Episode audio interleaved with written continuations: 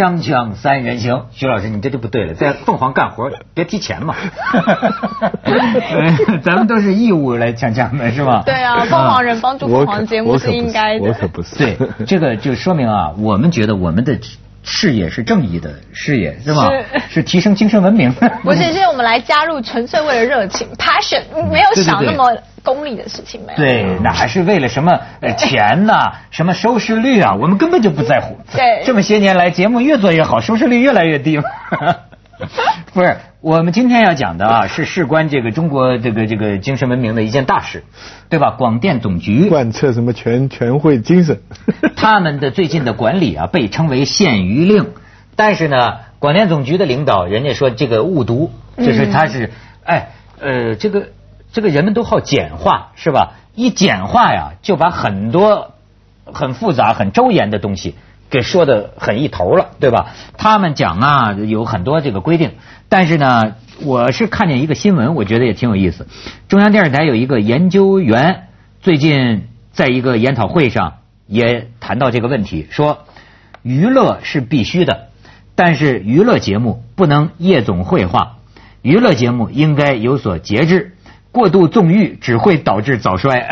我觉得他这研究很深，是吧？哎，徐老师挺有感触，对这个电视娱乐节目，对对，天天看是吗？对，天天看，天天看。我最近还，我最近刚刚完成了一本书，然后就给自己放几天假，所以有一个周末呢，狂看，就就是整全部看各种各样的娱乐节目。你为什么喜欢看呢？挺好看的，有各种。那当然了，你要讲高一点呢，你也可以说这个你要了解中国社会现象嘛。那你你通过电视也是也是一个好的事情嘛？他们说中国的社会一上电视都光明，一上电脑都黑暗。所以我平常都是看电脑的嘛，所以我利用周末我就上上电视嘛啊，娱乐至死一下。而且这个呢，哎。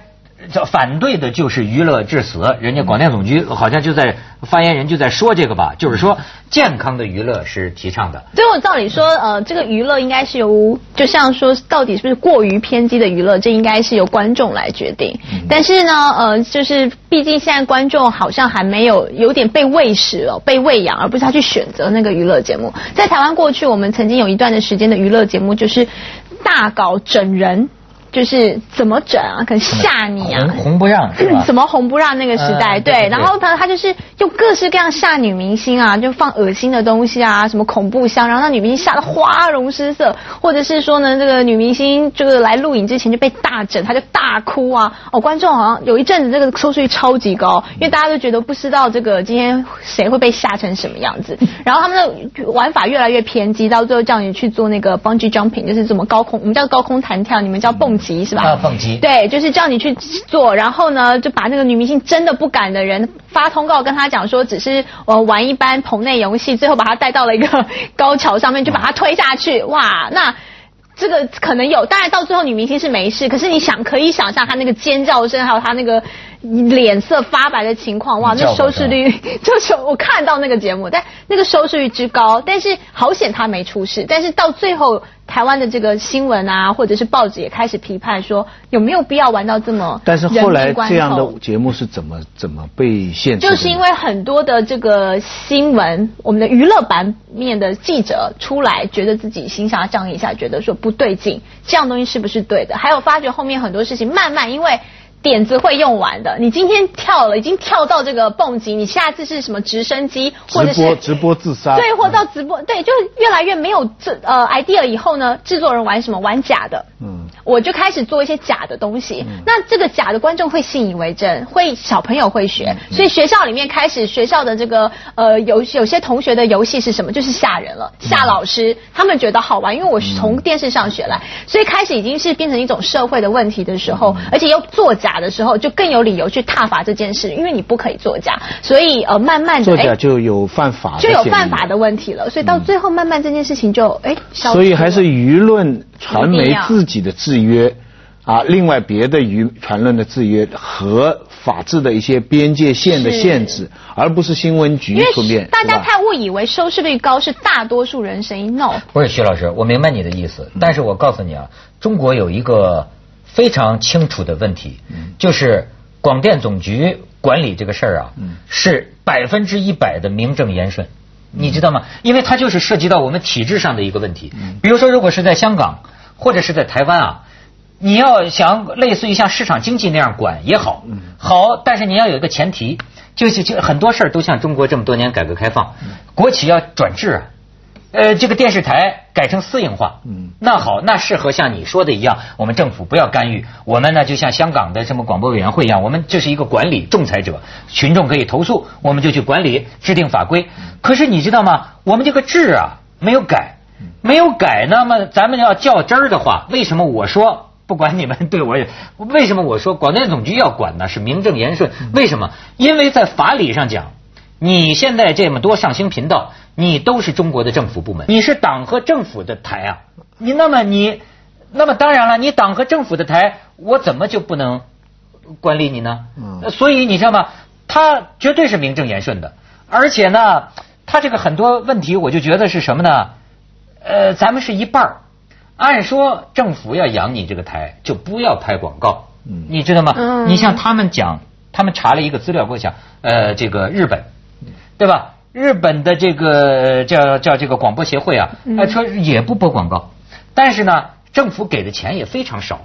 那么日本人就说啊，我们靠的是什么呢？收视费，就是每家每户啊啊，你交装那个频道就付钱，就像有线一样，装着收视费。说你不是傻吗？你这是浪费资源呢，明明可以赚那么多钱广告。哎，日本人就较真儿，说我如果要广告，那么影响我新闻的公正。如果是大广告商，如果这个新闻正是我这节目特约商呢，我报不报呢？他你看他考虑考虑这个问题，所以说我觉得啊，呃，中国这个为什么包括很多老干部对这个有有意见呢？他有一个理据，你也没对，你没有改制，你没改制，你都是什么什么广东省电视台、湖湖南省电视台，你是党和政府的电视台，你这个。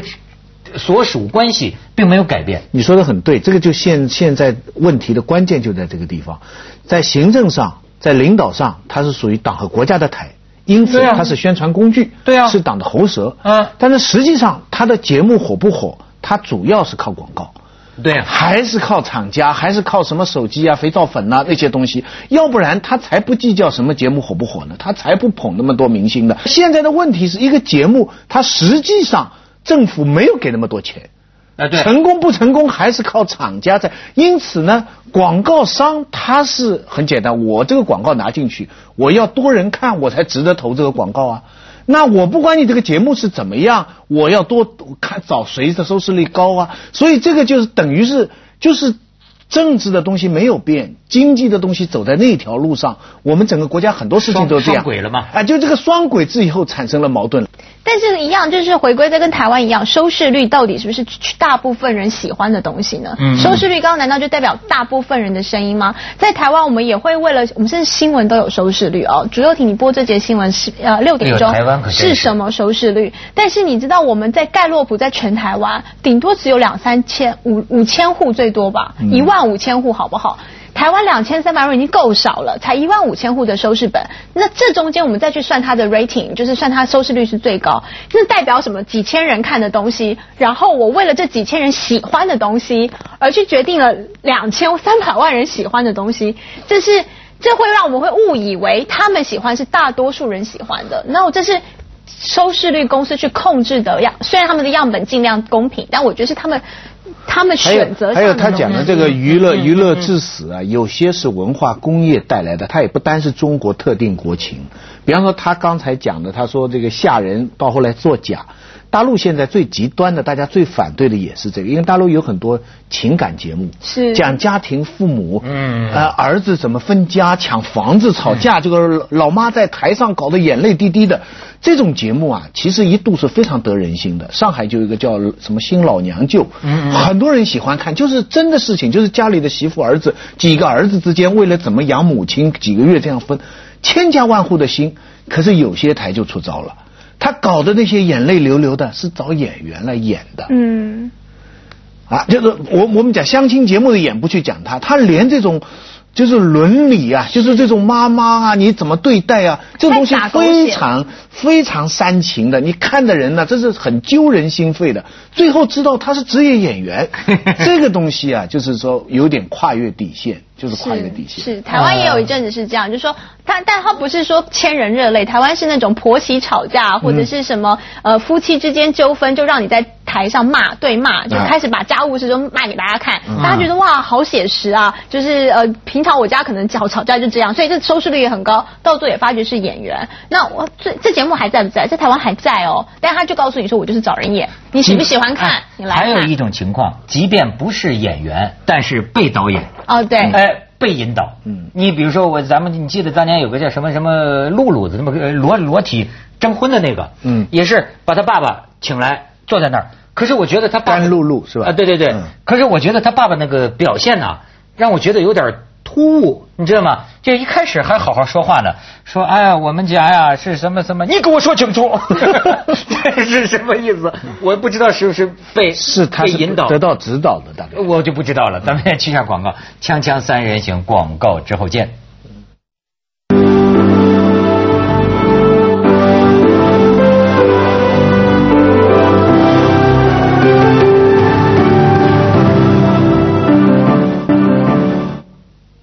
哎，优婷，你说为什么我是不是有点崇洋媚外的这个？也不叫崇洋，我这不叫外，台湾也不是外啊。他这个心理，大陆的娱乐节目我从来都不看，但我唯一偶尔看看，我看看台湾的娱乐节目。为什么？为什么你喜欢台湾的娱乐节目？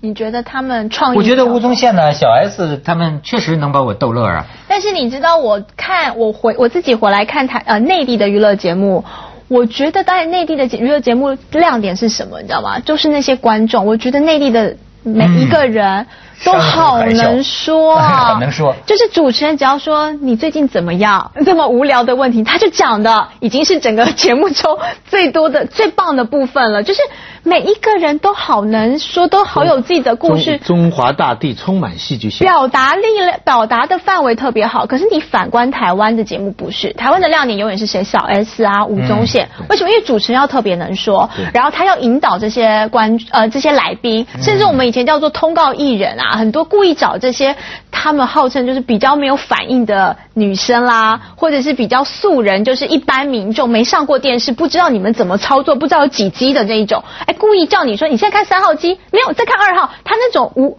无助的感觉，那种笨的傻的感觉，变成我们的点，所以是相反的。但是小 S 主持人，我们被要求是一定要，还有背后的那个团队，还有你看到全民最大党这种，呃他们背后团队要提供最多的内容，idea 是在制作人的脑子里，不是在观众。但是我回归看，我觉得哇，如果在内地主持节目挺好的，这观众每个都好能主持人省事儿是吧？那真的，包括你这个坐在外围的，就是像我们一虎一起谈，每一个人都能讲啊，我觉得特别棒。而且每个人主持人主要的功夫是如何打断他，对要不然他讲完对全对对对，最重要的功夫所以你现在会看到有一些国外的形式进到了中国，本来说模仿嘛，你总是差一点的。嗯可是我现在发现有几个节目啊，到了中国以后，它反而更有生命力，或者它有别样的生命力。有，呃不，然后我我们现在都知道，内地比较红的几个节目，其实都是进口的。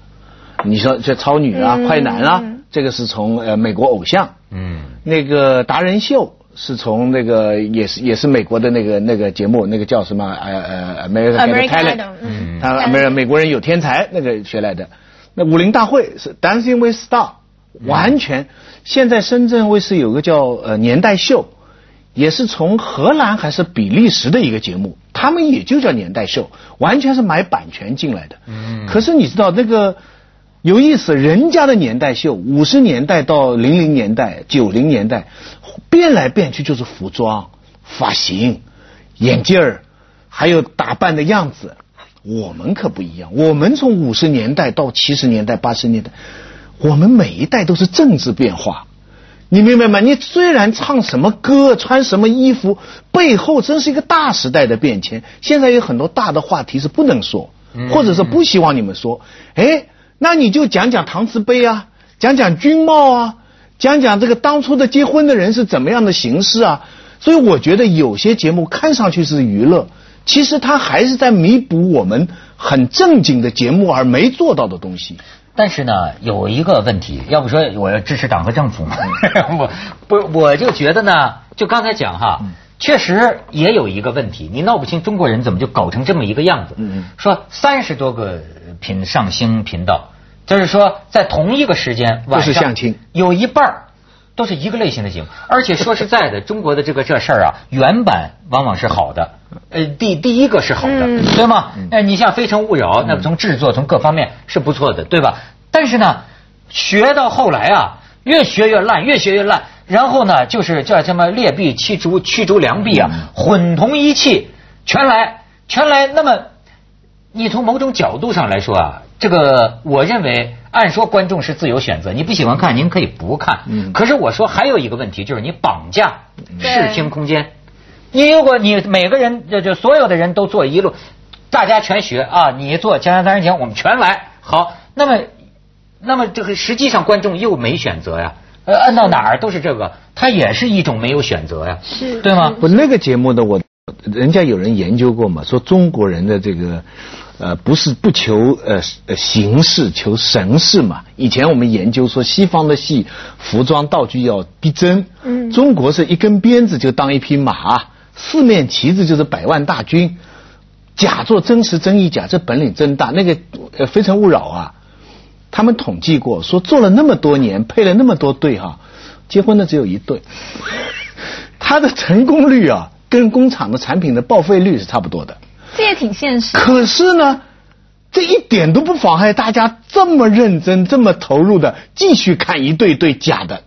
对我们就是好看戏嘛，我们就是可可全国上下一台戏而而且我仔细看了，我真看不懂他们是做戏还是真，很多是真的，就是流眼泪啊！就台上、哎这个怎么就能真到这么个地，不比我们的演员水平还高啊？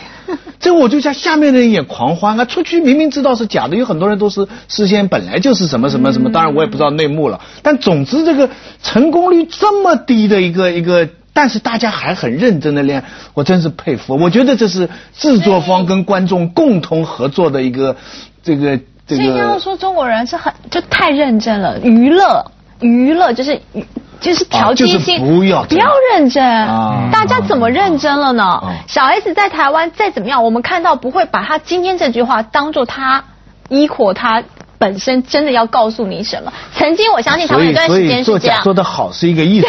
但到最后，观众会觉得啊，这就是今天节目上这样子，关掉电视。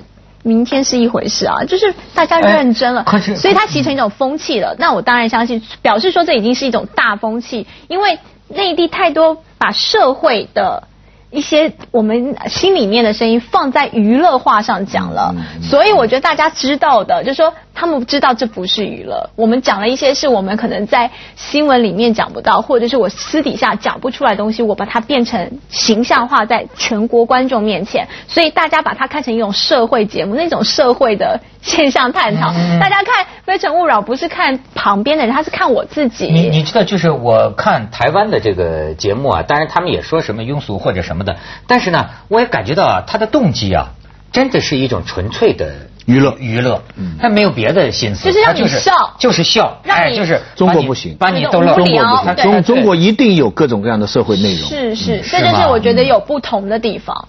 咱们去一下广告，锵锵三人行广告之后见。